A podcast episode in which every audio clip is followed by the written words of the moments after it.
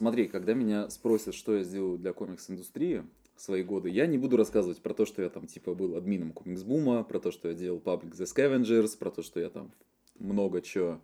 Подкаст 0 из 10. Да. Э, Я вместо этого открою свой торрент и покажу, что я за последние полгода раздачу с Marvel раздавал на 600 гигабайт, Мгм. раздачу с DC я раздавал на 400 гигабайт, Мгм. раздачу с Vertigo на 60, Мгм. Фильм про геев дружки я раздал на 3 гигабайта, но это другая индустрия. Итак, дорогие друзья, А, напоминаю, что ты сидишь рядом с выпускающим редактором издательства Камильфо, который Марвел в том числе в России издает. Пират ебаный. ну понимаешь, Игорь, мы как бы, э, ну это остросюжетный фильм, где у тебя есть, э, по- по- считай, поймай меня, если сможешь. Ты в данном случае Том Хэнкс, я в этом случае Ди Каприо. Ой, мать, где И я красивее, чем и где ж- моложе. Где ж твоя тогда 22-летняя модель? Смотри, у меня есть э, модель машины, ей пока 15. Еще чуть-чуть подождать, и будет 22. Но в целом, знаешь, 15 достаточно нежный возраст, там, типа, аккуратно так, надо так, так, быть. так, тихо, тихо, тихо, тихо. Давай, давай, пока тебя не отменили к чертовой матери, чтобы у тебя хоть какая-то остатки, какие-то остатки репутации остались, уже заткнись, блядь, раньше есть, времени. понимаешь, что это выходит на твоей платформе, как бы твоим именем подписано. Да мне похуй. Здравствуйте, уважаемые слушатели. Как вы могли догадаться, с вами вновь выпуск подкаста 0 из 10. У микрофонов, как обычно, долбоеб Максим Усенко, Рабосека, я даже так Рабосек, позиционировал. Рабосек Максим Усенко и его друг э, опездал Игорь Кислицын, то бишь я, то бишь Дитрих.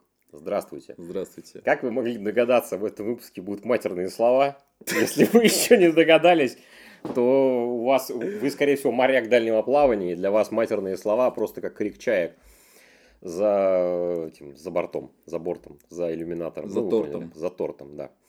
А, сегодня у нас... А, сегодня у нас необычный выпуск. Максим, ответь мне, пожалуйста, на вопрос, прежде чем мы начнем. Какое главное правило фаната комиксов?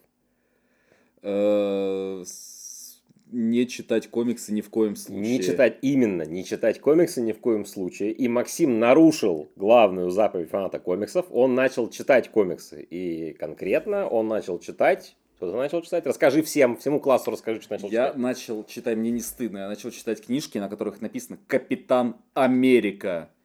И на одной написано «Капитан Америка умер», а на второй написано, что он жив. У меня две версии происходящего.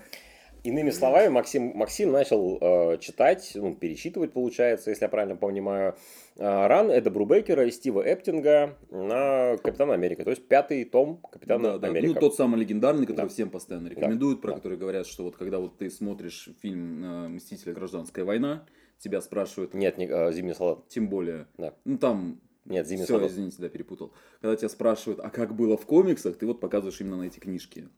На самом деле, э, как ты сказал в начале, главное правило фаната комиксов, мне пришлось, во-первых, почему я позволил себе его нарушить, потому что, смотри, Оправдывайся, оправдывайся. дело в том, что когда у тебя на электрическом щитке написано «не влезай, убьет», все не лезут, но если ты электрик, тебе можно.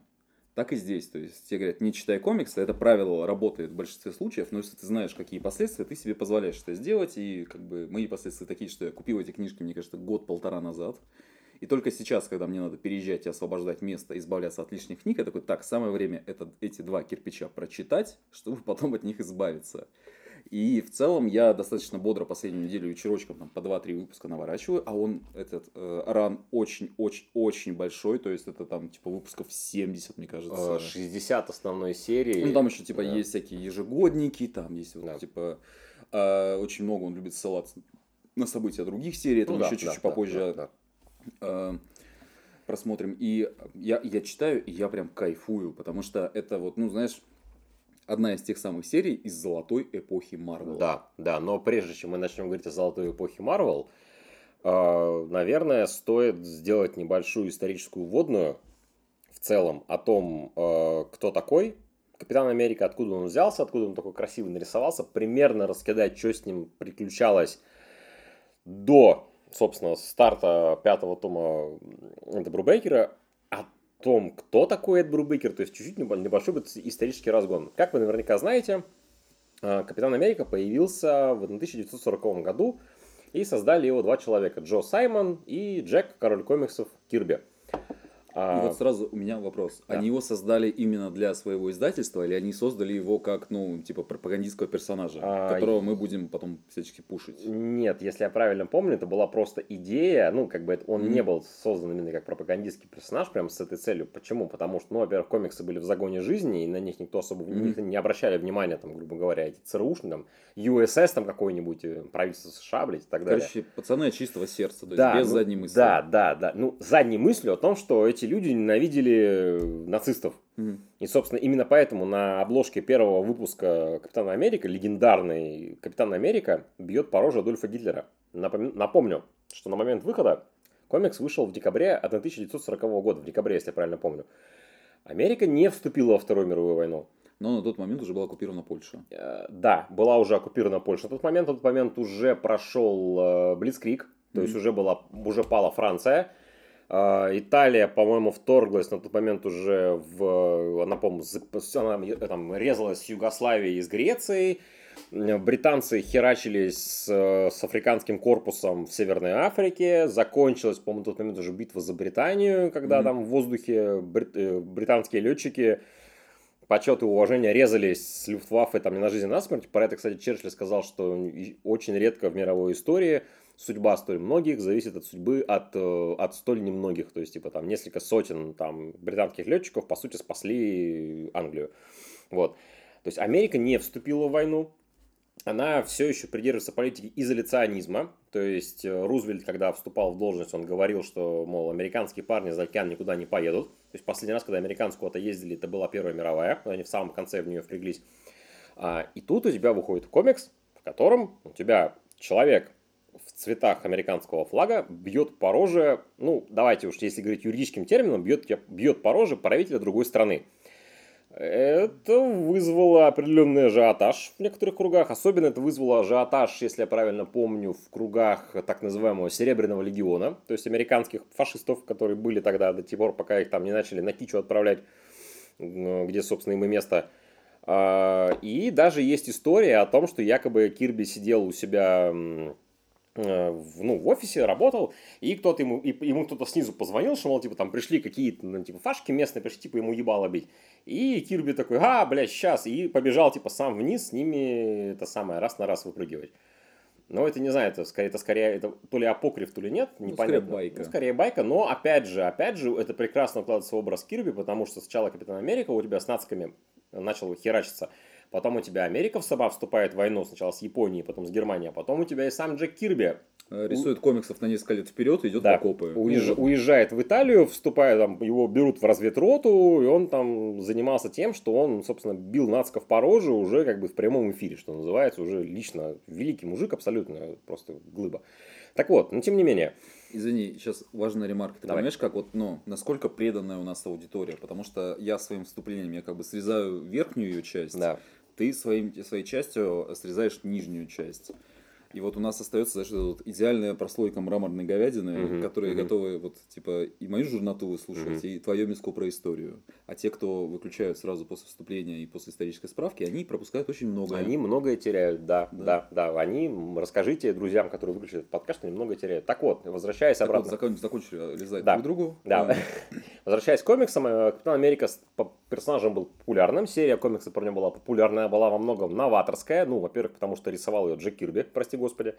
Именно в Капитане Америка появился, и отскакивая про новаторство, там, именно там появился двустраничный разворот. Это Кирби и, Сайм, Кирби и Саймон его придумали и стали популяризировать потихоньку. В целом он, он ну, была уважаемая серия комиксов, которая была известна, там, так далее, и тому подобное. Выходила она вплоть до 49 года. А, потом там был перерыв на несколько лет, по-моему, лет на 5.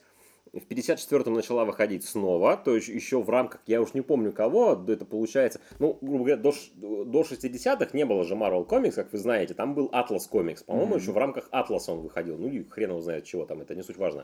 То есть, грубо говоря, до Ну, 49 прото Марвел. да, до 49 года комиксы про Кэпа выходили, потом был пятилетний перерыв, потом они снова начали выходить в 54-м, но недолго стали выходить.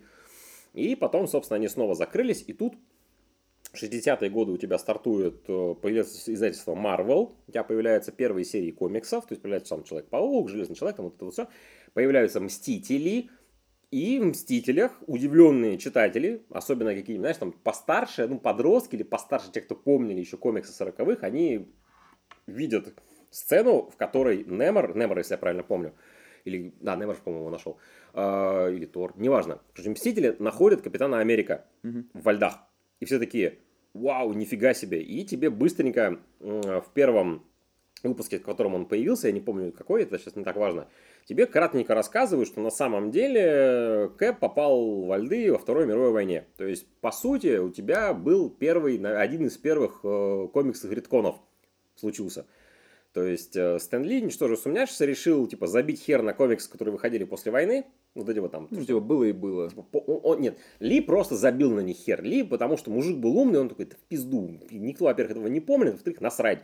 И он сказал, он постановил, типа, что вот, короче, Кэп там попал во льды, он там был капитаном сосулькой, а потом это самое, его мстители нашли, он стал, стал мстителем. Кстати, отскакивая в сторону про капитана Сосульку, я тут наткнулся на видос, в котором была подборка, ну, англоязычный видос, подборка типа кличек, который Тони Старк давал, типа, этим м, своим сокомандникам. Я его посмотрел, ну, я, типа, я же дубляж-то хорошо помню фильмов этих, я много смотрел.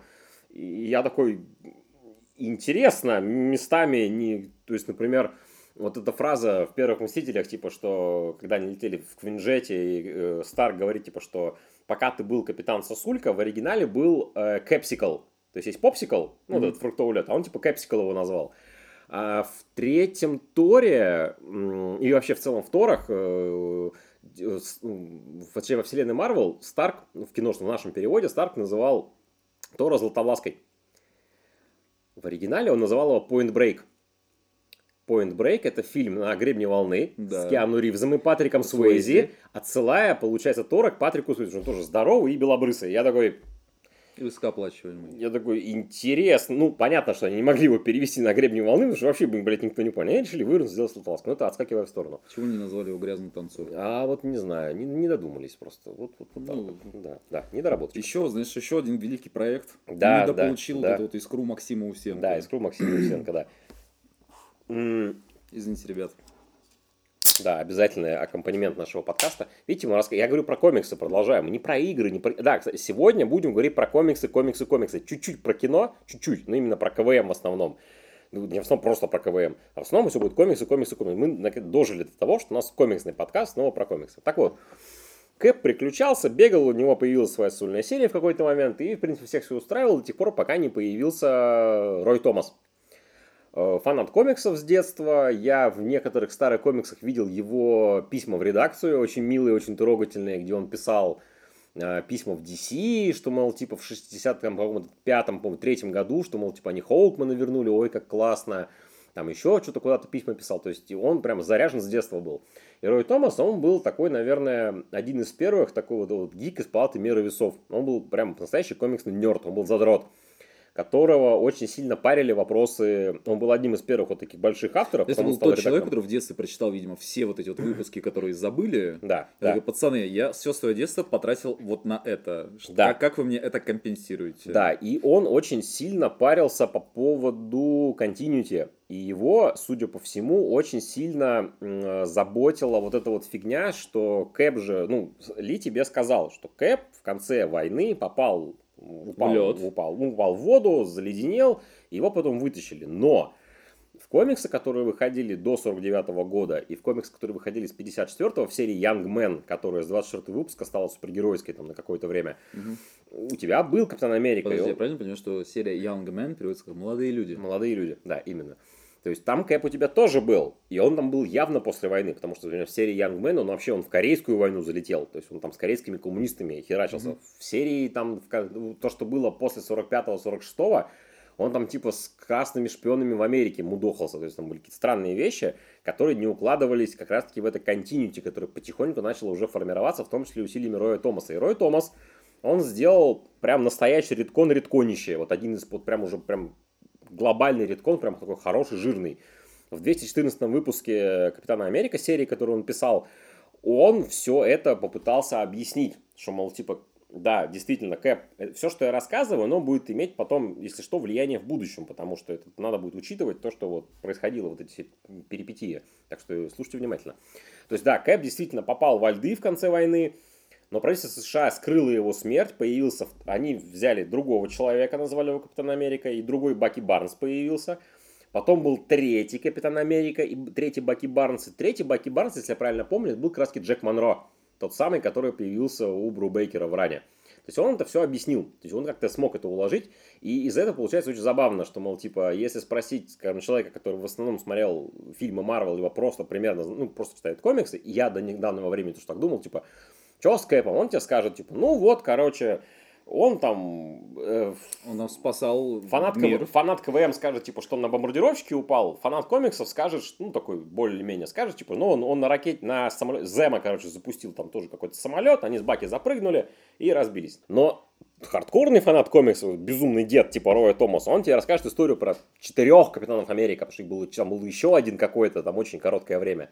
Но Томас все это такой, все он как-то попытался распихать, типа, все нормально. Потом у Кэпа тоже были разные приключения. У него на самом деле, я вот так посмотрел, э, по сути, из значимых сюжетов, не считая Рана Брубейкера, абсолютно великого, заслуженного, почитаемого, в такой, ну, как, ну, в массовом сознании, если так это можно назвать, в комиксном, в фанатском массовом сознании отложился, наверное, период, где он был э, кочевником, то есть, по-моему, Намат его звали, то есть, когда он, типа, на какое-то время публично отрекся от правительства США, вот это был там знаменитый выпуск, в котором он говорил, типа, что я служу народу Америки, а не э, бюрократической машине, и он там, он, по-моему, в черном костюме тогда гонял, то есть, типа, он цвета флага с себя снял, потом, типа, надел обратно.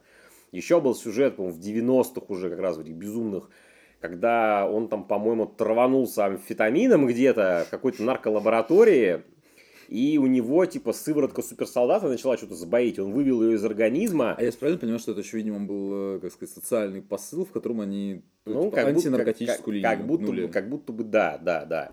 То есть вот этот был сюжет, что он ему какой на какой-то момент типа, пропала сыворотка суперсолдата, но потом выяснилось, что это была не, не столько сыворотка, сколько вирус, который изменил его на генном уровне, то есть объяснил вот это так. вот, и в итоге все вернулось. А зубы у него выпали? Зубы у него остались.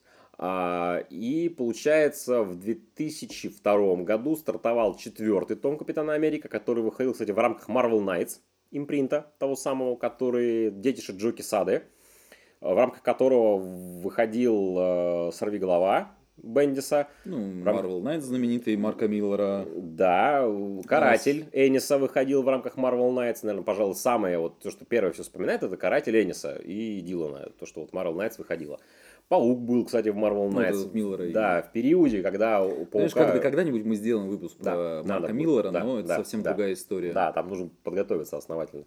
И забавно, что про четвертый том тоже никто особо не помнит. Он как бы, ну, опять же, ну, грубо говоря, вот, если вам нравится такой мерило, что на Марвеловской вики про Капитана Америка события четвертого тома почти не описаны. То есть там что-то происходило, но как будто бы ничего такого прям глобально важного не было. Я эти комиксы не читал, сразу скажу, если вы их читали, смело пишите в комментариях, прав я, что там ничего особо не происходило или не прав. Мне будет интересно, потому что читать я их не собираюсь, сейчас сага клонов читаю, а мне типа хватает. А, и так мы вкатываемся в 2005 год, в котором стартует пятый том Капитана Америка, на который берут новую авторскую команду художника Стива Эптинга и сценариста Эда Брубейкера. Вот начала выходить э, серия Эда Брубейкера, и, ну, надо понять, что для русских гиков, скажем так, она очень знаковая, потому что, во-первых, ее издавала еще издательский дом комикс. Ее же... Я больше скажу, прости, перебью. Я с Капитаном Америка познакомился именно благодаря этому комиксу от ТДК. Вот. А потом же есть легендарный топ-100 Спайдер Медзи, где он был, скажем так, в первой половине списка. Абсолютно заслуженно. И как это, как вообще у меня личная история знакомства с этим комиксом. То есть был там какой-то 2010-2011 год, когда вышел первый фильм про Капитана Америку. В 11 да. Да, я, соответственно, его посмотрел. Такой прикольно, но я хотел не этого. Я хотел хотел что-то более движовое, 11 год это было, хотел mm-hmm. что-то более прикольное, движовое, там, вот это все, и потом я, значит, приезжаю в свой родной город Южноуральск, в котором каким-то чудом в местный супермаркет, вот это вот на стендик с э, прессой завезли две ТПБшки, то есть там одна была Тор, вторая был Капитан Америка. Mm-hmm. Я такой взял, полистал, такой, воу, вот это я и хотел. А, потом, ну, я, это, потом я эту книжечку переворачиваю, я вижу, что там ценник, типа, в два раза больше, чем он должен, должен быть. То есть, он значит, стоил, там, типа, 500 рублей, при том, что, типа, везде 200. Mm-hmm. Ну, типа, я уже в интернете посматривал на эти книжечки с картинками, пока мать не видит. И вот в этот момент происходит, вот у меня загорается мысль, которая изменила вообще всю мою будущую жизнь. Так. Я смотрю на этот комикс, понимаю, у меня нет денег, но эта херня по-любому должна быть на торренте. Мгм. Я нахожу легендарную раздачу, которую вот до сих пор раздаю, Мгм. И просто и погружаюсь в чарующий мир. Вот Она э, англоязычная рисованных или... картинок. Не, русская, А, русская, там, сканлайтерская. Мгм, мгм. И вот, соответственно, я, типа, а я, знаешь, ну, я только только открыл вот это все для себя, такой, так, я хочу найти вот именно эту книжку, поэтому я качаю вообще все папки, в которых есть название Капитан Америка. Мгм. И что-то я не помню, я то ли я не нашел, то ли еще что, в итоге я просто начал другие комиксы читать, и вот как бы я спустя, сколько, 12 лет сижу здесь, делаю подкаст, Мгм. Э, обложенный книжками со всей стороны, потому что вот э, Игорь не даст соврать, на подоконнике лежит две стопки, Да. Справа на Еще тумбочке стопка. еще стопка. Если тумбочку открыть, там все забито книжками. А, На прикроватной тумбочке, назовем это так, слава богу, читатель не видит, тоже лежит томик Капитана Америки, собственно. Так вот. И э, это именно идеальная серия для тех, кто про персонажа ничего не знает, но хочет чего-то эдакого, потому да. что у тебя есть какое-то представление после фильма, скорее всего, Да, что должно да. быть вот так. То есть Да. это должен быть какой-то крутой шпионский такой, типа, Да. экшен, где все с вывертом, с подвывертом, тайные агенты, кто-то что-то мутит, кто-то да. еще что-то делает. Это вот Там, то же самое там, и есть. там все это есть, да. То есть там, ну, во-первых, Неспроста лучший фильм Марвел сняли именно по комиксу Брубейкера. да, и, соответственно, ну, то есть там вот первая арка «Зимний солдат», роскошно вообще. Вообще разъеб. Потом у разъеб. тебя, э, как сказать, начинается разворачиваться эта история, что есть Капитан Америка, есть там другие какие-то солдаты, гидры, бандиты, агенты, наемники, они там все какие-то свои э, движухи делают, еще что-то. да. Да. я такой, блин, вот это охрененное дерьмо, вот это я хочу. И при этом, вот мы с тобой же чуть-чуть до выпуска обсуждали, что если смотреть это как вот принимать за чистую монету, то это такая ебануха. То есть у тебя э, буквально напарник главного героя это ястреб, сокол, Сокол, да, сокол. э, сокол, Фелкон. который, э, он еще, знаешь, не, не как киношный, у которого, знаешь, механические крылья, Да, который да, там да. типа такой технологичный. Это буквально чел с крыльями в красно-белом трико, который, сука, разговаривает с птицами. То есть он там, у него есть какой-то голубь, орел, там еще еще. Он Сокол его у него, блядь. посылает его в другую часть города, и такой, я вижу его глазами, и такой, блядь, серьезно. То есть, например, э, главный злодей, антагонист, это бывший советский генерал, который хочет уничтожить... КГБ при этом. Да, который Да. хочет уничтожить клятую капиталистическую Америку.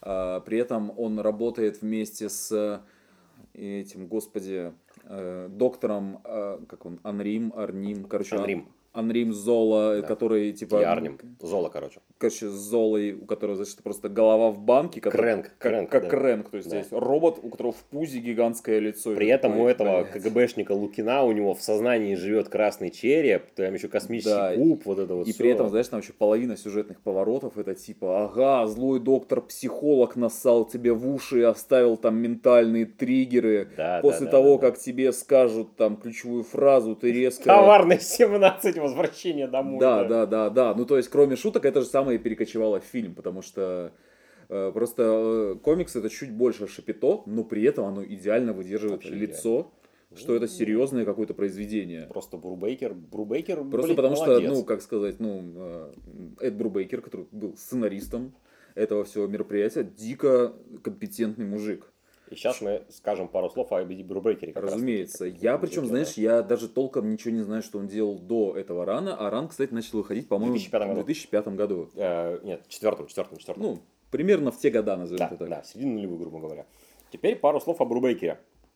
Нужно постоянно людям напоминать, напоминать о том, что ваши любимые авторы комиксов, будь то сценаристы, будь то художники, они не появляются из воздуха. За ними всегда есть какой-то контекст, за ними всегда есть какой-то Нет, ну, творческий всегда, путь. всегда. Да, просто иногда в массовом, иногда в массовом сознании это Но, забывается. знаешь, в моем сознании как бы до 2005 года Брубейкера не существовало. А, На самом деле, э, а, э, тут еще проблема в том, что у нас эм, мы редко выстраиваем прям такую четкую хронологию, что когда выходило в голове, потому что зачастую нам это просто нахуй не нужно.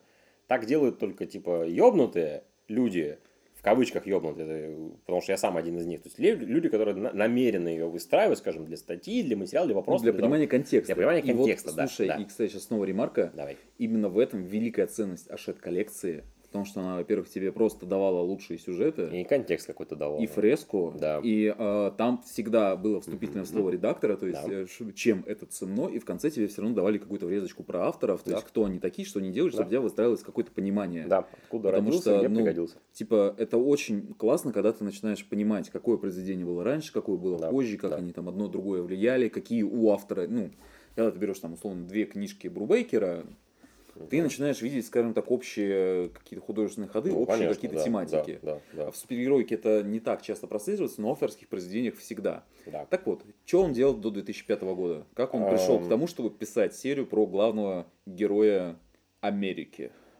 Э, Эд Брубейкер начал э, писать комиксы с начала 90-х годов, на самом деле.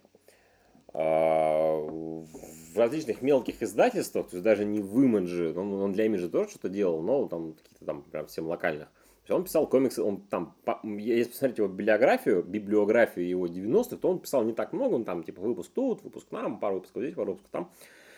По большому счету его карьера началась, наверное, уже ну, сначала для Vertigo несколько штучек сделал, не особо значимых. Потом его взяли DC -шники к себе. И в начале, с начала нулевых до 2005 года, до того, как он перекатился в Марвел, э, он выпустил, он уже успел себя зарекомендовать как очень хороший автор, он успел выпустить несколько очень значимых штук. Например, он успел написать несколько комиксов о Бэтмене в рамках основной серии и Детектив Комикс.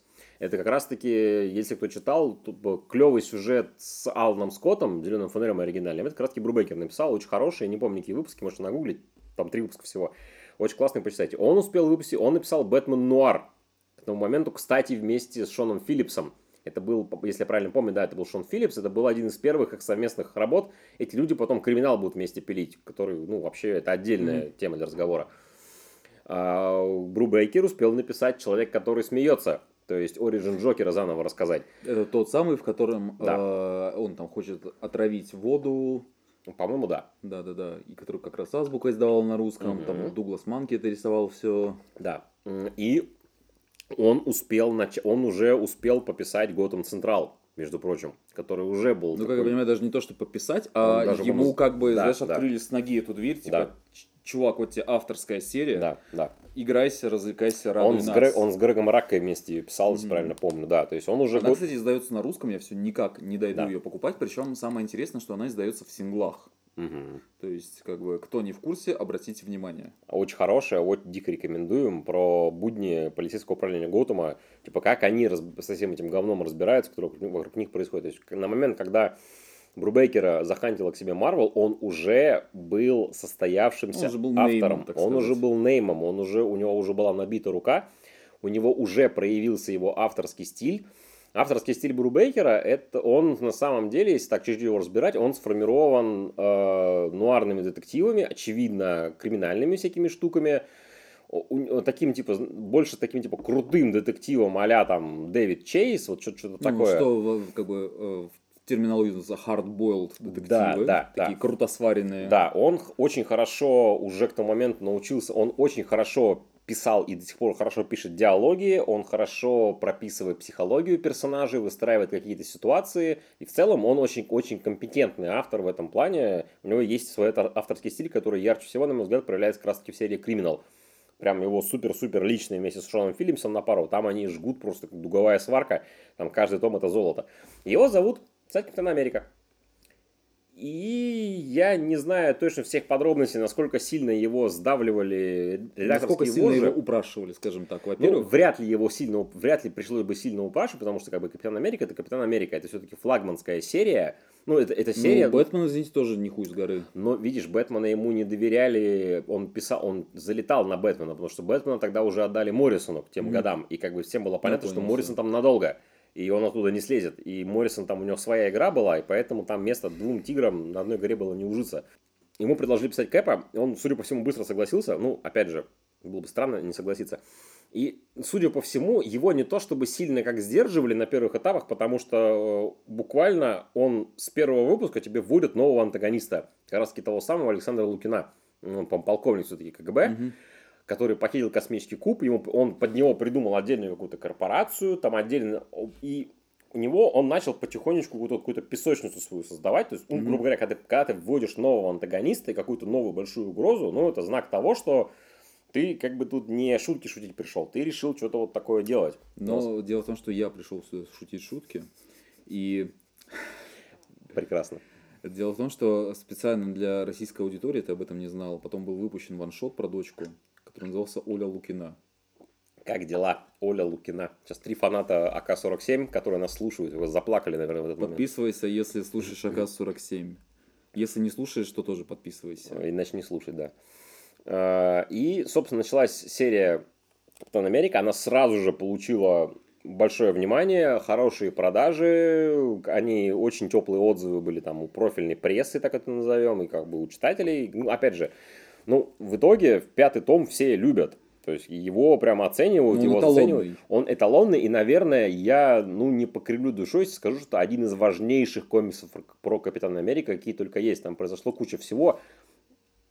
И самое главное, вот подтверждение того, что Брубекер, вот ты говорил, что Брубекер компетентный чел. Это факт, это с этим никто не спорит. И одно из подтверждений того, что он компетентный, Брубейкер провернул нечто невероятное.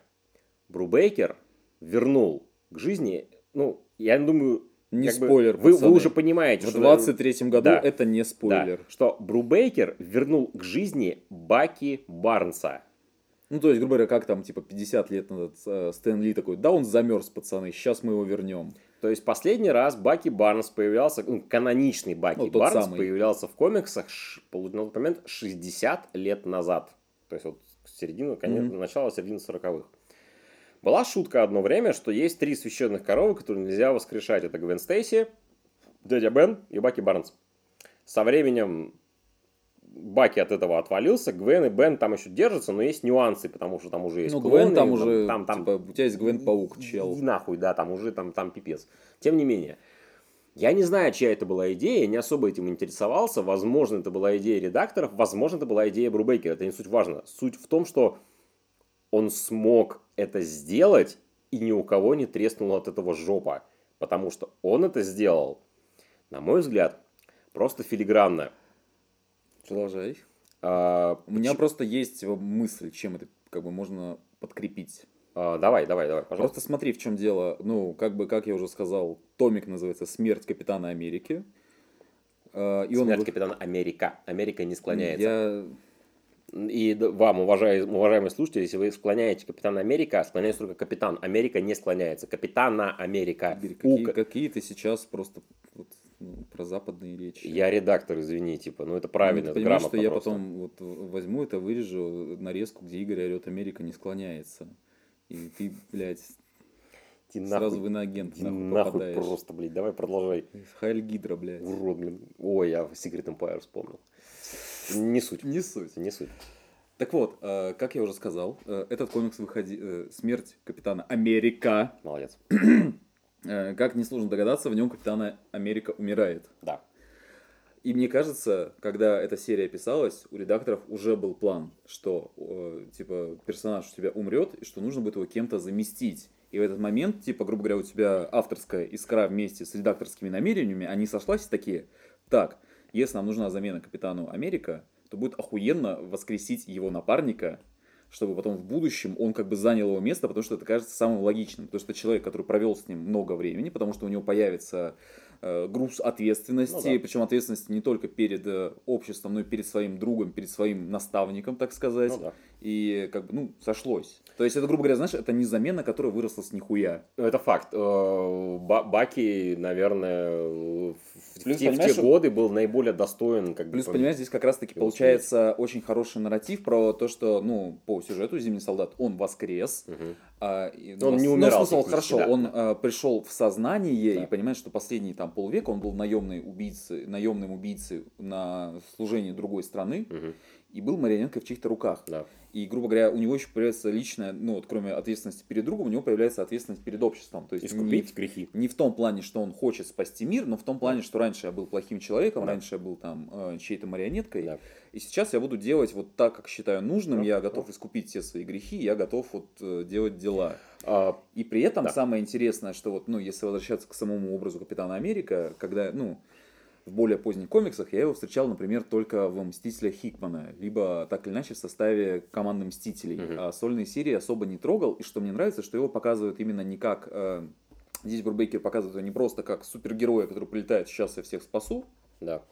А он, по сути, спецагент на Да. службе... На службе. У него, потому что, извините меня, опять же, об этом, ну, иногда как будто бы забывают, но да- даже киновселенная Марвел это так или иначе показывала, что, извините, пожалуйста, у Кэпа, у него такой полевой опыт боевой. То есть Кэп сражался в самой страшной войне в истории человечества, и он чуть-чуть лучше остальных разбирается, как надо Вот. И то есть, как разваливать. правило, он... э, Стратег он охуевший. стратег, у которого есть начальник в лице Ника Фьюри, грубо Да. говоря, генштаб. Да. Он под его управлением выполняет какие-то тайные операции, Да. и очень часто тебе показывают, как он действует с оперативниками. То есть, даже Да. там ведет какую-то группу спецназа, Да, там да. еще что-то. И причем самое интересное, когда уже чуть попозже, э, извините за спойлер, не спойлер, в 23 году, когда Баки станет новым капитаном, Мгм. Да. Там есть момент в том, что он не умеет полностью драться как капитан, Да. Поэтому он бросает щит, чтобы отвлечь врагов, а Да. пока те смотрят, куда э, Да. он прилетит, он достает пистолет и стреляет им по коленям. Я такой, ебать. Это ж чисто из Индианы Джонса прям как Это будто. просто, понимаешь, начнем с того, что в целом до этого не очень Марвел любили стрелять по людям огнестрельным оружием. Ну, не считая карателя. Ну, да, ну просто, допустим, если вспомнить историю про то, как они делали мультики, там мультик про Человека-паука, там же Мгм. не было огнестрельного Там оружия, потому что продюсеры попросили заменить все на эти, на лазеры. Да, ну ладно. да. Я еще когда был э, мелкий, я обращал внимание, что, например, черепашки ниндзя тоже очень не любят э, огнестрельное Да, оружие, да, а да. если они дерутся с солдатами, с этими, с ниндзями, то они, допустим, просто им разрубают оружие, а дальше как-то кулачками дорабатывают. Э, Продюсеры Batman Animated Series, который Бэтмен анимационный сериал, они говорили, что они, у них в сериале, по-моему, почти никто не погибал, от огнестрела тоже никто не умирал, они типа в одной из серий, короче, там был, по-моему, был разговор про какую-то конкретную серию с Джокером, типа, что у них люди умирали от этого газа, а не от огнестрела. То есть, как бы это проходит по рейтингу, но по сути это гораздо страшнее, чем пулю словить. Ну, как бы пулю словить как бы не так страшно, чем вот по- помереть от, от, э, газа Отравляющего Джокера. газа. Да. Ну так вот, и получается так, что в Рубейкер у тебя, вот вспоминаем, что я типа 10 минут рассказывал про то, что там происходит полная ебала, ну типа советский генерал, Да, да, блядь, да, да, отрубленная да, голова да, в да. животе, там Да. еще вылезают рояли в кустах разные. У тебя с одной стороны такая ебала, с другой стороны тебе старается показывать ну, нормальную такую оперативную работу. Да. А, по поводу того... И при этом, извини, и при этом Да, у да, тебя основной сюжет, он крутится не вокруг того, что, а сейчас у нас, короче, появится тессеракт из четвертого измерения, и сейчас мы, типа, будем обнулять хронологию, Да, да, сталкивать планеты, да. а, и так далее, так далее, так далее. У тебя достаточно понятные кошки-мышки, кто там Да. кого раскроет, кто кого Да. найдет, кто Да. где какую ячейку обнаружит, Да. Кто где двойным агентом окажется. Это такой, хороший шпионский боевик. Да. Такой прям лощеный, немножко, ну, блокбастерный. То есть, это, да, это блокбастерный, хороший шпионский боевик. По поводу того, знали или не знали смерти Кэпа, надо обратить... Проще Мне всего... кажется, знали. Проще всего обратиться, знаете, к чему? У нас вот вы- вышло переиздание... Можно обновить, пожалуйста? У нас тут вышло переиздание «Гражданки» Миллера, и мы туда воткнули до жопы доп. материалов. Книжку редачил не я, Слава, по-моему, ее редачил. А, или переводил, ну, короче, неважно. То есть Сла- Славик ей занимался. А, Слава, привет, если ты меня слушаешь, коллега мой, товарищ и брат. А, И там до жопы доп. материалов, и там есть в том числе вот эти стенограммы, ну не стенограммы, короче, там э, обсуждения, как вот э, первая версия сценария там была, как редакторы друг с другом обсуждали, и сценаристы, что, как кого поправить. И вот надо оттуда, надо там посмотреть, в какой момент появилась идея, что в конце «Гражданки» Кэп погибнет. Потому что я подозреваю, учитывая, что «Гражданка» выходила буквально, она начала выходить э, как раз-таки в 2006 году, то есть буквально через год-полтора после старта серии Кэпа, Ну, как бы пацаны готовились. я думаю, да. То есть, скорее всего, это все-таки, возможно, все-таки гражданка пересилила, и Кэпа решили... Ну, опять же, не факт, Ну, не, не смотри, суть тут, важная как сказать, даже, тут в любом деле. случае получается, что либо все причастны очень хорошие планировщики, Ну да. Либо конкретно Брубейкер очень хороший картежник, который знает, как разыграть карты, которые попали ему в руки, потому При что любом раскладе это все, все молодцы. все в плюсе, потому что Ну, мы да. получили отличную серию, Да. которую типа даже вот ну 150 лет спустя интересно читать. Мгм. Вот я сказал, что э, Баки смогли вернуть, и ни у кого, ну, типа, не подгорело. Ну, опять же, надо делать поправку, что, возможно, у кого-то и подгорело, но ветер истории этого до нас не донес, потому что сегодня, в принципе, консенсус такой, что комикс «Зимний солдат», сюжет «Зимний солдат» и комикс Брубекера, он пиздатый, и, соответственно, возвращение, воскрешение Баки тоже автоматически становится пиздатым. Но если посмотреть на него так в лоб, Брубекер ведь и Эптинг очень ловко это сделали. То есть они вводят какого-то мутного типа, непонятного. То есть нам же, мы же не сразу узнаем, что это Баки. То есть солдат-то появляется чуть раньше, ему потом только Фьюри уже раскидывает типа на пальцах, что, мол, да, это Баки Барнс, типа, блядь, вот тебе пруфы. То есть какой-то мутный хуй. А прикинь, есть чел, который, знаешь, там ему 80 лет, он все это время выписывает себе журналы про Капитана Америку. Америка. Ага. И вот, типа, знаешь, вот э, он дожил до 2005 года, тебе Мгм. раскрывает, что все это время был Баки, он такой, сука, да, я не зря читал все это дерьмо, я знаю, кто такой Баки, вот у меня есть выпуск про него, вот такой задроченный, весь максимально желтый, Блин, это охуенно было, такой, конечно. да. Да. А, то есть тебе вводят какого-то персонажа, который агрессивный, сильный, опасный. Кстати, фильм «Зимний солдат» очень хорошо это передал. То есть появляется какой-то мутный хуй, который дерется раз на раз с Кэпом, типа практически на равных. спокойно ловит щит. Ловит щит руками, и он я просто его прям- пересмотрел как раз таки Да, на волне да. э, комикса. Охуенное кино, абсолютно. Обожаю, блин, «Зимнего Да, солдата». знаешь, прям в, в этот момент я бы ставил упоминание кинопоиска, но что-то Что-то- как бы пошло не по плану. Что-то, что-то пошло не по плану, да.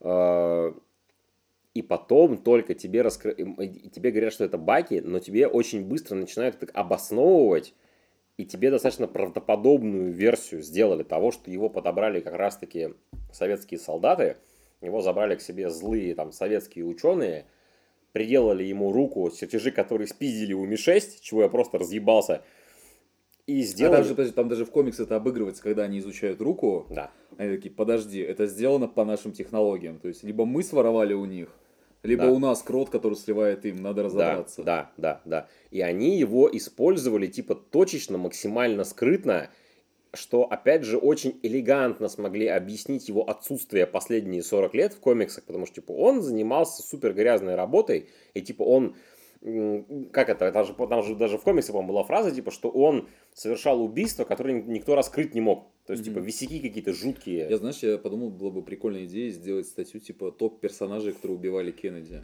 То есть у тебя этот э, Комедиант. комедиант, у тебя вот э, зимний солдат, там еще Мгм. кого-нибудь можно вспомнить, я уверен. Да, конечно, да. У тебя получается, и у тебя как бы не история о том, что ты какой-то клон, сват, брат, там, блядь, параллельные измерения, там, Ну, я клетки, понимаю, что ты сейчас читаешь э, Сагу о клонах, да, у тебя, меня- как я бы, травмирован, у тебя травма Да, на тему да. клонов, но здесь, к Да. счастью, такого нет. Здесь просто, здесь типа, только как бы криотехнологии. здесь нашли полумертвого человека, его модернизировали, вогнали в него сыворотку суперсолдата точно такую же, его замораживали, размора... пр- промыли мозги, замораживали, размораживали, замораживали, размораживали, вот это вот все, и это кажется, и Ну, это ты я- понимаешь, что как бы, ну, зимний солдат списан с фарша в, моих, в моем холодильнике. Да, и в моем тоже, само собой.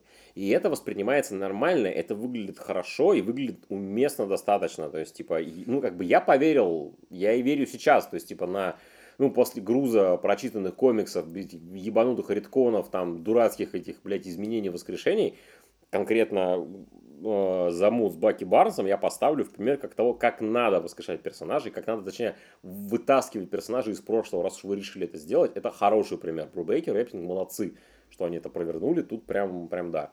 Слушай, а вот прикинь, вот, ну, мы думаем, что Брубейкер такой молодец, а на самом деле он, ну, вот реально, как мы просто, его там жена как-то просит, там, типа, Эд, Эд, не забудь достать фарш. Мгм. Он такой, блядь, я этот фарш уже 10 раз доставал, вынимал, доставал, вынимал, доставал, вынимал. Ну, здесь, блядь, в 60-х лежит, мне кажется. И такой, ебать. Кто там главред был в тот момент, не помнишь? А, не- Кисада? Не помню, Кисада, по-моему, да. Такой, Джо, Джо, Джо, ты ща... Джо, ты сейчас умрешь.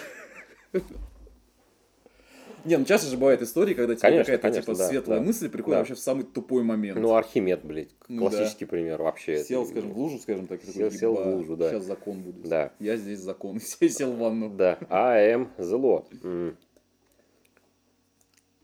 При этом, ну, короче, да, вот мы уже а, обсосали возвращение Баки. Сделано классно. Опять же, персонаж Баки получил очень хорошее развитие. То есть, вот это ты, ты упомянул драматическую линию с ним, что он осознает, Как бы То, груз ответственности. да, то, что он был марионеткой, и, он, и как бы он как пер- он еще, главное, что он как персонаж еще интересный. То есть, типа, это тра- глубоко травмированный человек, которому его флешбэчит, его ПТСРит постоянно, но у него снова есть его старый друг, который вот единственный друг, который у него в при- в принципе существует сейчас.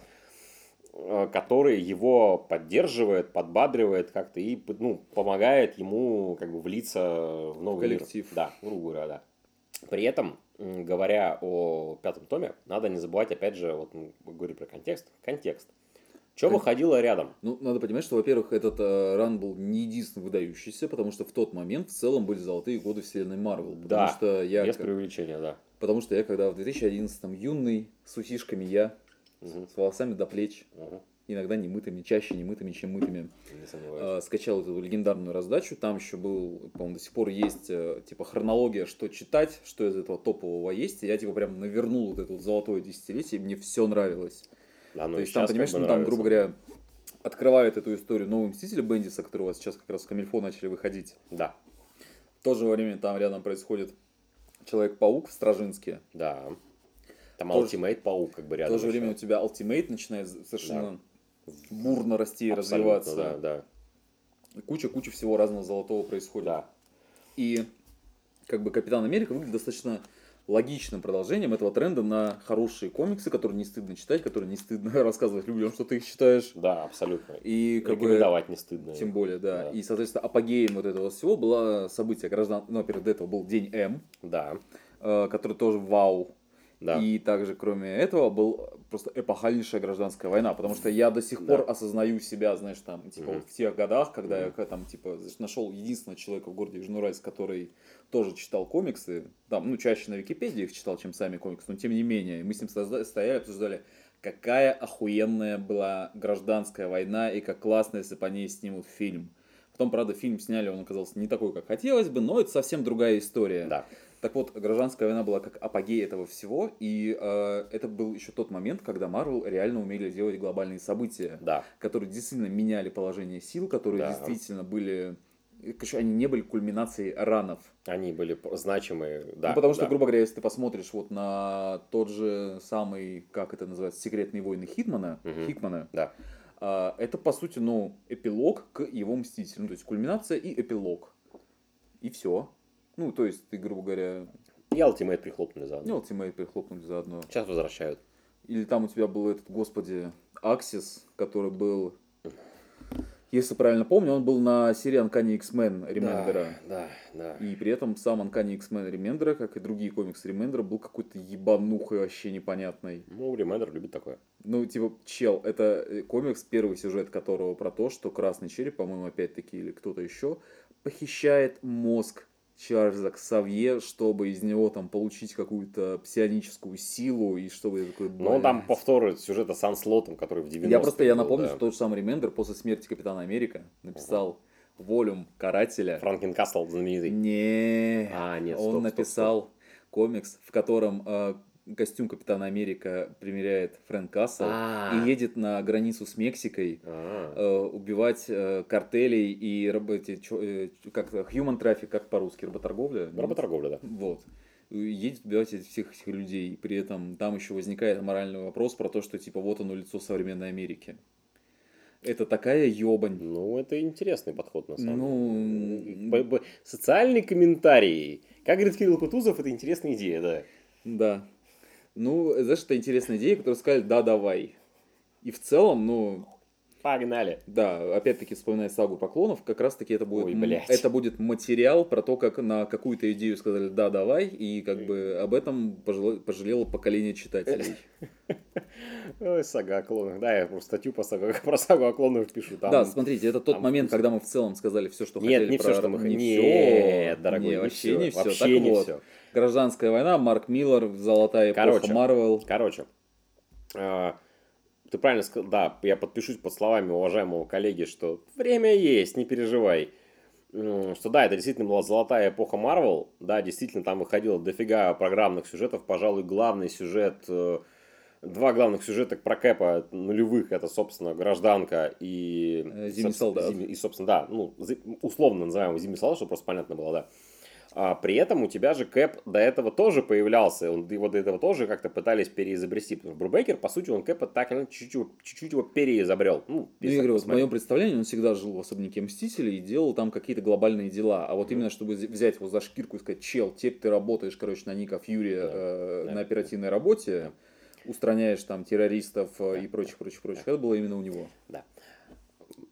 Еще есть такой комикс, называется Ultimates, который Ага. писал Марк Миллер Так. и рисовал Брайан Хич.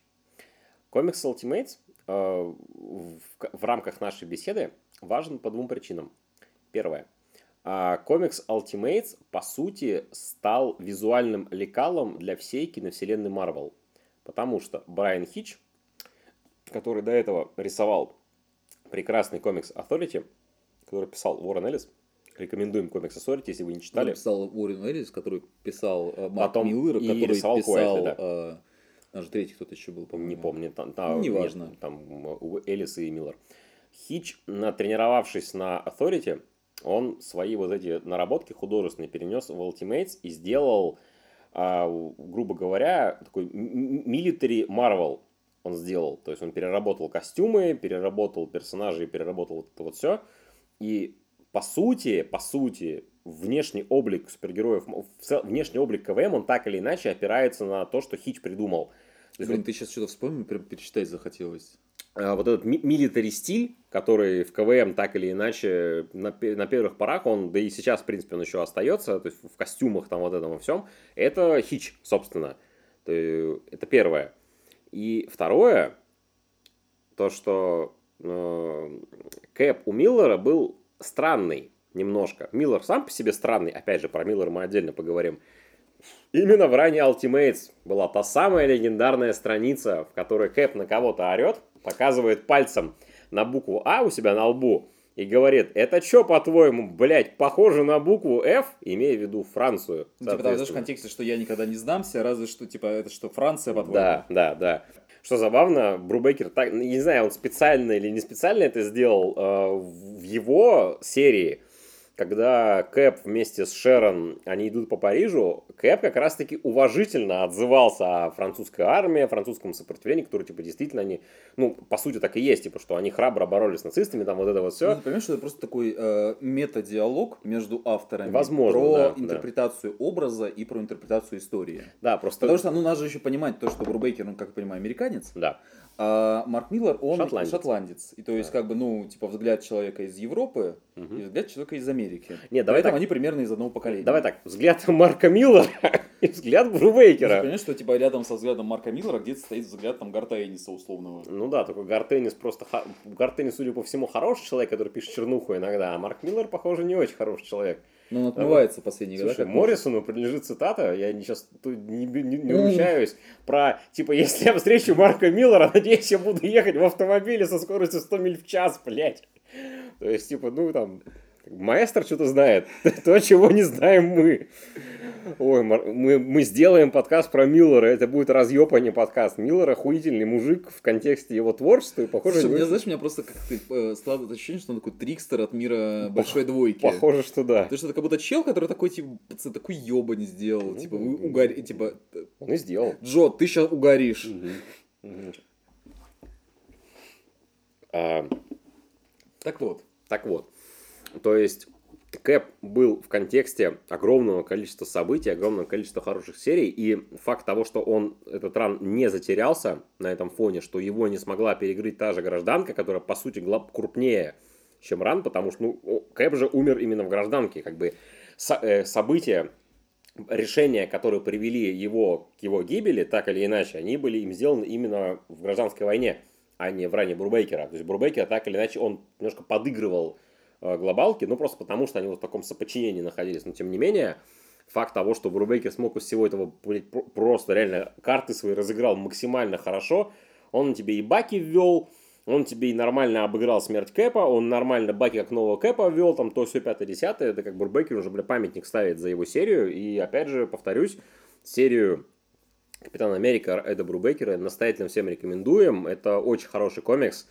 очень классный, такой, ну, типа, блядь, нормальный, нормальный шпионский боевичара. Короче, при этом, который сохраняет всю эту супергеройскую ебань, которую мы озвучивали до этого, но очень ловко с ней работает, не стесняясь ее, но при этом стараясь как немножко в сторону уводить фокус Ну, старайся сохранить какое-то серьезное лицо. Да, именно. Э, Вот на этом, я думаю, я бы закончил разговор конкретно про Про великое произведение. Да. Ну, там, давай, э, как, как Ну, вот... в целом там ничего Ну, как, добавить есть- больше не надо, просто мы иначе скатимся в пересказ событий. Да, как бы вот Славик тоже, вот мой коллега и товарищ, хорошо говорит, что про хорошие комиксы тяжело рассказывать. Ну, ты говоришь, они, кла- он классный.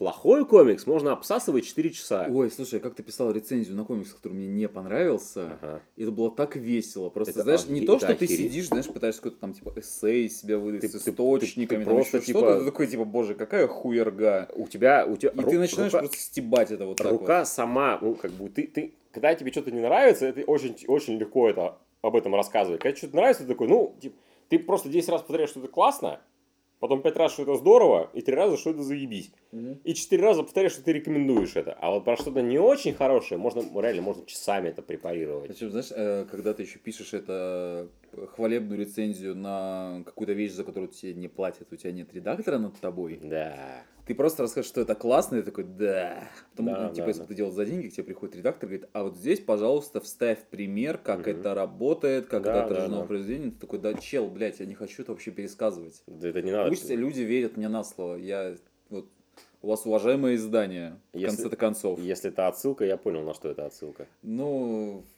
как сказать, конкретные люди, ну и в целом. Ну да, да. да, вот, да. соответственно, Плавали, знаем. плавали знаем, Ага. been there, done that. Ага. Вот, соответственно, когда у тебя нет на тобой редактора, ты прям от души об этом рассказываешь, да. тебе вообще не надо даже пересказывать. Потому что я искренне считаю, что, и, кстати, вам тоже советую, если вы будете кому-то советовать комиксы, надо продавать эмоцию всегда. Ты же не машину продаешь, Да. и ТТХ ее описываешь. Типа, что... Да, в вашем омнибусе 1300 Да, страниц. да, да, И типа- знаешь, знаешь, что да, тебе, да, меня да, просто я сейчас да. пытаюсь, как бы, ну, продолжая историю с переездом, я пытаюсь Мгм. продать омник э, Кейбла и Дэдпула. Если вам нужен Омник Кейбла и Дэдпула, пишите в комментариях, Не, кстати, кроме шуток, если не хотите что-то да, у меня да, да, купить, э, пишите, разберемся. Да, да. Так вот, я просто даже представляю, как вот у меня стоит вот э, то, что книжка это не набор характеристик. Знаешь, что как вот типа я пытаюсь продать машину и такой вот типа в этой малышке 1300 страниц, знаешь, Да, такой да, ее да, по обложке, да, она да. сможет занять вас на долгие-долгие Да, вечера. Да, да. Нельзя так. Так нельзя, Это, это- это искусство. Опять же, напоминаю, что главная цель любого искусства, в том числе и комиксов, вызвать у вас эмоцию. Если вы что-то рекомендуете, вы должны продавать человеку именно эмоцию. То есть, если вы просто вот, там, пишете какой-то там хвалебный текст или хвалебный рассказ, если, если вы делаете это искренне, эта эмоция, она заражает и заряжает, и ей хочется верить. И заинтересованный человек, он так или иначе, он поймет, что вы хотите ему сказать, без сухого описания вот всякого там вот этих, блядь, типа примеры вот этого, примеры того, примеры Э, Знаете, всего. э, данное произведение отлично исследует э, тему, например, дальше, блядь, абзац пересказа. Да, ни в коем случае не надо вот так вот делать. Типа, надо вот надо продавать эмоцию всегда, потому что все живет, вот, все, все искусство, но ра- ради эмоций, будь то позитивных, будь то негативных, там и, так далее. Я тут про сагу о клонах упомянул, ты что-то возбудился в этот момент. Ты что, хочешь про сагу о клонах А, поразгонять? я просто, понимаешь, я сижу как бы в красной толстовке, я чувствую себя Беном Райли в этот А. момент. Ну смотри, как бы я... Я не намерен сейчас дальше разгонять эту тему, потому что она вообще не при шее пизде рукав. Абсолютно. Плюс я про нее статью сейчас пишу. Но я скажу одно. Сага о клонах это пример того, что, короче, на... Ну, вот, вот у нас есть хороший пример, вот мы упомянули, что, типа, Да, давай про, то, как, про то, как с- собрались компетентные люди, у которых была ну, хорошая цель, оптика- значимая, да, да, там, типа, оптика и понимание, нормальная, они как бы чего они хотят добиться и как они это будут делать. Да, а сага А о о клонах... клонах, это пример того, как собрались куча людей, э, знаешь, вот на ненужный созвон, назовем это так, Да, поставили перед собой цель, Да. не придумали, как ее достичь, и Да. такие, ну пойдем как идем. по Типа, сути, да. Как бы мы акулы бизнеса, а когда акула останавливается, она задыхается. Да. Вот. Просто чтобы вы понимали, такой преамбулу к статье «Сагу о клонах» начали делать, потому что ни у кого не нашлось идеи лучше. Вы понимаете, насколько там был серьезный творческий кризис в, в те годы, что они не смогли ничего лучше придумать, чем, блядь, Бена Райли ввести и сделать два редкона на Джерри Конуэ, блин, в течение года нахер. Там полная нет. И очень хорошо, кстати, что «Зимний солдат», который фильм, он, э, они не стали прям дословно, ну, там, не стали там, э, Александра Лукина там, блядь, вводить там вот это вот все. Они именно постарались вот поймать как раз вот это вот настроение. Настроение Они поймали комикса. именно настроение шпионского Да. боевика Да. с долей ебанухи. И у тебя в итоге Зимний солдат это типа хороший шпионский боевик. Это, блядь, Ну, знаешь, грубо говоря, если ты там составляешь топ-5 лучших фильмов Марвел, он он там где-то стабильно будет э, у меня в он, первых топ, у меня он топ-1, наверное, до сих пор. Я вот столько... Ну, я, знаешь, я очень люблю первую жизнь человека. Ну, ну, это как бы скорее вне конкуренции. То есть, типа, ну, это основа основ. Это, Это, э, это, база. Это база, да. Ну, действительно, это база как бы всего. Ну, это правда. Его трудно с чем-то сравнивать. Это, опять же, там такой синдром утенка срабатывает. То есть, там такой, ну, типа, я А его вот смотрел- как думаешь, а вот люди, которые вот застали появление всех этих э, линеек комиксов, они от первых выпусков такие же эмоции испытывали? Я думаю, да. То есть они осознавали это как Конечно. событие, типа вау. А ведь это Ну, вот тот самый момент, когда все началось. Я, ну, постфактум, да, но когда они, ну, грубо говоря, впервые это читал, то люди охраневали, само собой, они прям, ну, учитывая, какие были там у комиксов тиражи и вот обсуждение вот это вот все, они реально, люди искренне оф- офигевали. Ну, и мы говорим про хороший комикс, который пережили там, блядь, свое, дошли до нас, грубо говоря. Вот так вот. То есть, например, люди точно так же, вот сейчас принято как бы плеваться в сторону имидж 90-х, начала, когда мы ебануху безумную, типа там спауна, блядь, делали, не знаю, там, Янг Блада и прочее. целом прикольный. Нет, ну, там- я просто, понимаешь, ну, вы, я выпью, я уже пью третье пиво, Да, да, мне да. прикольный Да. спаун. Ну, там просто прикол в том, что типа, сейчас можно с них плеваться, в них ковыряться и, и, ну, критиковать их, там есть за что их критиковать, но, В тот момент был взрыв. но кто купил пи- 1 миллион копий X-Force, как говорится, блин, в свое время? То есть, типа, люди в ахуе Мы были. все от этого. ругаем э, комиксы 90-х, Да, разумеется, да. за дело. Да, да, да. Ну, мгм. Ну да. кто понял, тот понял. Ну так вот, мы уже всячески обсосали Ран Брубейкера, который э, достоин того, чтобы его так обсасывали. Абсолютно, абсолютно. А, но как будто бы после него не было особо значимых произведений про Капитана Америка, и я даже толком ничего не могу вспомнить. То есть у меня вот две ассоциации. Первое, это был э, ивент э, Секретная Империя, Да. Тайная Империя, который... э, Секретно. Ну, раз уж у нас Secret Wars секретный войн, то и Secret Empire Ну вот. секретная И, империя. соответственно, я про него знаю крайне мало, но я точно помню, Я как по всем э, средствам массовой информации расходился скрин.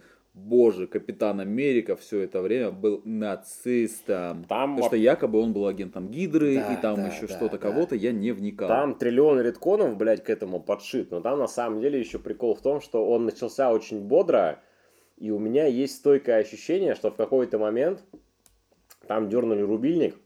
Как будто бы то же самое провернули в свое время в гражданке. Потому что в гражданской войне, по-хорошему, ты как читатель скорее должен сопереживать Капитану Америка. Ну, как борцу за свободу, Да, против э, регулирования, Да, против да. государственной машины. Да, но у тебя на первых порах Тони Старк прав. Причем прав с запасом прав. А Кэп выглядит типа ебланом, который какой-то хуйней занимается. Ну, знаешь, как подросток-бунтарь. типа, Ну, типа, ну, типа, да, да, потому что... буду получать снилс. Да, да, да, именно. И как будто бы, что в, гражд... что в гражданке в какой-то момент начали прям, типа, с перебором выкручивать э, в сторону Кэпа, типа, что нет, Кэп прав, а типа Тони на самом, типа, Тони там бяки- бяки-буки делает. В Secret Empire было то же самое, что в какой-то момент там реально я прям даже почувствовал, когда это читал, что как будто бы вот здесь вот редактор сказал, так, блядь, сейчас нас за оправдание нацизма нас всех посадят в пизду, давай там какой-нибудь ебань сделай безумный, он там Лас-Вегас, блядь, сносит там с лица земли и просто там про- про- просто потому что даже это просто из ни- ниоткуда, блядь, или не Лас-Вегас, короче, какую-то где-то какую-то жуткую хуйню, просто с нихуя абсолютно, и ты, и я уже тогда был плюс-минус такой, типа, критик, прости господи, рецензент, там, типа, публицист, аналитик, я вас это читаю, думаю, блядь, ну, это, короче, вы специально это сделали, потому что как Слишком привлекательно выглядит правая идеология вашей интерпретации. По- Да, они как-то как-то так странно Извини, я сейчас э, сильно боюсь стать подкастом про политику, Ага. но я же правильно понимаю, что он выходил еще типа в правлении Трампа. Что-то типа, ну, как бы мир пошел не туда А, в какой-то да. момент. Что-то так. Не знаешь, вот э, я как бы пошутил, что супергерои получают снилс. Я подумал, было бы очень классно, если бы э, весь сырбор гражданской войны был не про регистрацию, а про то, что они должны оформить самозанятость и перестать работать в серую, типа. Ну, по сути, ты... А, А реально, прикинь, у тебя, так, короче... так- так- так- так и есть же, по сути. Ну так и есть, только знаешь, они, мне очень нравится просто термин самозанятость, что они просто каждый раз, когда они останавливают какое-то преступление, они открывают приложение «Мой налог», Ага. Э, выбирают там, типа, даже какой ИП они спасли, какой чек им выставить, там, типа, наименование услуги. И потом, знаешь, блядь. да, да, да, да, да, и потом, типа, ка- каждый раз 12 числа каждого месяца сидят, типа, знаешь, они такие, им приходит счет, они такие, блядь, с налоги еще платить. А у меня там доктор Осьминог опять там крушит кого-то, блядь. Да, да, да, ты такой, типа, блядь, мне костюм в химчистку надо снести, там, типа, жопу залатать, что там еще, квинжет отремонтировать. Ай, да. Короче, да, по сути, наверное, за последние лет 10, вот да, было два таких больших сюжета про Кэпа. Первый это, Это будет вот секретная империя, Empire, которая странная. максимально странный. Ее все забыли, кстати, ее, Её, знаешь, это, знаешь, меня просто типа радовало то, что ее писал Ник Спенсер, очень перспективный Да, молодой человек, да. на мой взгляд. Да, да. А, и я, правда, не знаю, потому что прошло очень много лет, а он все равно до сих пор у меня в представлении как перспективный. Как будто бы он задержался в этом статусе. Как будто бы, да, тоже. Ему, знаешь, у него был звездный момент, когда ему дали писать Человека-паука, но он вроде не Там- сильно реализовал эту возможность. Там все плюются сразу Спенсера, ну, насколько я знаю. Вот. А второе, второе большое событие, это когда, я уже, честно говоря, не могу сейчас сказать кто, но попытались заново переосмыслить личность Капитана Америка. У тебя новым носителем его костюма стал его напарник Сэм Уилсон, тот Опять самый же, вполне, э, человек, который общается с птицами. Да, да. А, И я даже пытался его читать, и там, к сожалению, не зацепило, потому что там, где Брубейкер предлагал тебе интригу в виде там ковыряния в прошлом, предлагал тебе драматург... Причем, знаешь, как, как сказать, он же еще очень классно подвязывает это все как к продолжению холодной войны. Да, да. И как бы поскольку как бы Капитан Америка сам был порождением, можно сказать, политической обстановки Ну и да. порождением, ну, можно сказать, пропаганды. Ну, по сути, так не, по сути, Да. не, по сути, а он очень классно ложился в этот нарратив. Да. А здесь, как бы, этот комикс был про то, что, ну, я Капитан Америка, я делаю штуки. Ну Все. да, да. То есть там не было никакой подоплеки, никакого второго дна. Кэп так или иначе, э, как персонаж, там нужно учитывать, по сути, две вещи, всегда говоря о нем, пиш- и писав о нем, и, кстати, что Бендис учитывал в новых «Мстителях», как минимум, э, то, что, во-первых, это герой войны, и человек с невероятным Ну, да, бо- человек из боевым опытом. сороковых, во-первых, еще. Ну, и там, это уже, это, кстати, уже Сгладилось? Это давно уже, кстати, сгладилось. Опять же, ну, логично, как бы, come on, есть интернет. Ну, в конце концов. да. Он уже давно... э, Даже, даже адап- в фильмах, кстати, там был этот момент, когда Да, ему дают да, э, да, да. список для ознакомления. Там Рокки, там у него Звездные войны. Это, это как бы уже выбросили, скорее. Э, Он как бы такой, он старорежимный немножко, ну, как бы... Ну, знаешь, такой настоящий мужчина в плане ценностей, в ну, плане... типа того, да. Но это, опять же, не, не так сильно зацепляет. То есть, там, по сути, нужно две вещи учитывать. Первое, то, что действительно он герой войны и человек с невероятным боевым опытом, который, типа, всех этих, там, щенков, там, в гробу видел и в белых тапках, там, круче него только, может, такой Ник Фьюри, Дум-Дум Дуган и Каратель, наверное, то, что тоже там... И все- Халк Хоган. И Халк Хоган, да, само собой. А а второе, то, что действительно он же символ. И он так, или так или иначе, все его комиксы, они социально-политические, просто потому что ну, не может комикс про человека с американским флагом не быть таким. То есть он должен как-то так или иначе в это цепляться. Был у Тахеши, у Тахеши Коутса ран на Кэпе. Он был неплохой в целом, но Тахеши не дожал, как будто бы. То есть, типа, он как-то очень, ну, типа, Я, знаешь, не я, очень, я просто, очень не очень я просто тебе сделал. напомню, что в 80-х был еще один персонаж с американским флагом. Только этот флаг был прямо на лице нарисован, и это был э, перекачанный стероидами из Фрэнка Миллера. А, да, да, да, да, да, да, да. Из Dark Knight Returns, по-моему, да? Не, Нет. сорвиголовы, А, из головы, да, правильно, правильно. Это правильно. вот, Наши парни! Да, да, да. Ну да. тогда это был, знаешь, скорее травмированный патриот, который, ну, это был во многом сатира на тогдашнюю политику. Ну да, да. Ты даже, получается, же как раз-таки эпоха Рейгана Ну, была. да. Ну, это пост-Вьетнам. Да, после Вьетнам, когда Рейган снова, типа, как сказать, пе- пере, пе- м, снова поднял тему войны во Вьетнаме, но в контексте того, типа, что нужно там, типа, работать с ветеранами, там вот это вот все, что нужно признать там их вклад, типа, что там их жертву там признать, всякое такое. Вьетнам это вообще отдельная тема, максимально мы не будем в нее лезть, потому что... Если мы- хотите, у Игоря есть прекрасная статья Да, кстати. комиксы о Вьетнамской войне. Да, и там Вы есть- можете найти их в группе vk.com уголок Дитриха. Нет, просто Дитрих. Да? Уже сто лет. Ну, извините, я... Просто этот- Дитрих. Вбивайте Дитрих русскими буквами, как слышите, и найдете меня. Там зеленая аватарка такая бородатого мужика в очках. Да. Там есть статья про комиксы Вьетнама, там есть историческая справка как раз таки про вьетнамскую войну. Небольшая, потому что как бы это про комиксы все-таки, но тем не менее. Да. А, И по сути все, наверное. То есть вот когда... А, и Кэп, там... а, Кэп же стал старпером как раз таки в тот момент. И поэтому он отдал Уилсону, собственно, титул свой. Сейчас он потом он его обратно забрал. И а что в последнее время, я даже хз, типа я... Слушай, у меня в целом проблема с тем, что Marvel после там, начиная с All New, All... А, не, начиная с Marvel Now, для меня это прям темный лес. Мгм. Я не могу воспринимать это как, ну, как сказать, возможно, сейчас уже появился какой-то готовый рид-лист, то есть, типа, в каком порядке это читать, какие серии, чтобы у тебя сложился какой-то цельный нарратив. Но как будто бы нет. Я скорее знаю оттуда отдельные какие-то выпуски, отдельные серии. И такой, ну, типа, допустим, молодые мстители были классные. Мисс Марвел миленькая очень даже. Ну да, да. И да. так далее, так далее, так далее. Но вот прям, знаешь, как вот про нулевые сказать, что прям, пацаны, было великолепно, я не могу.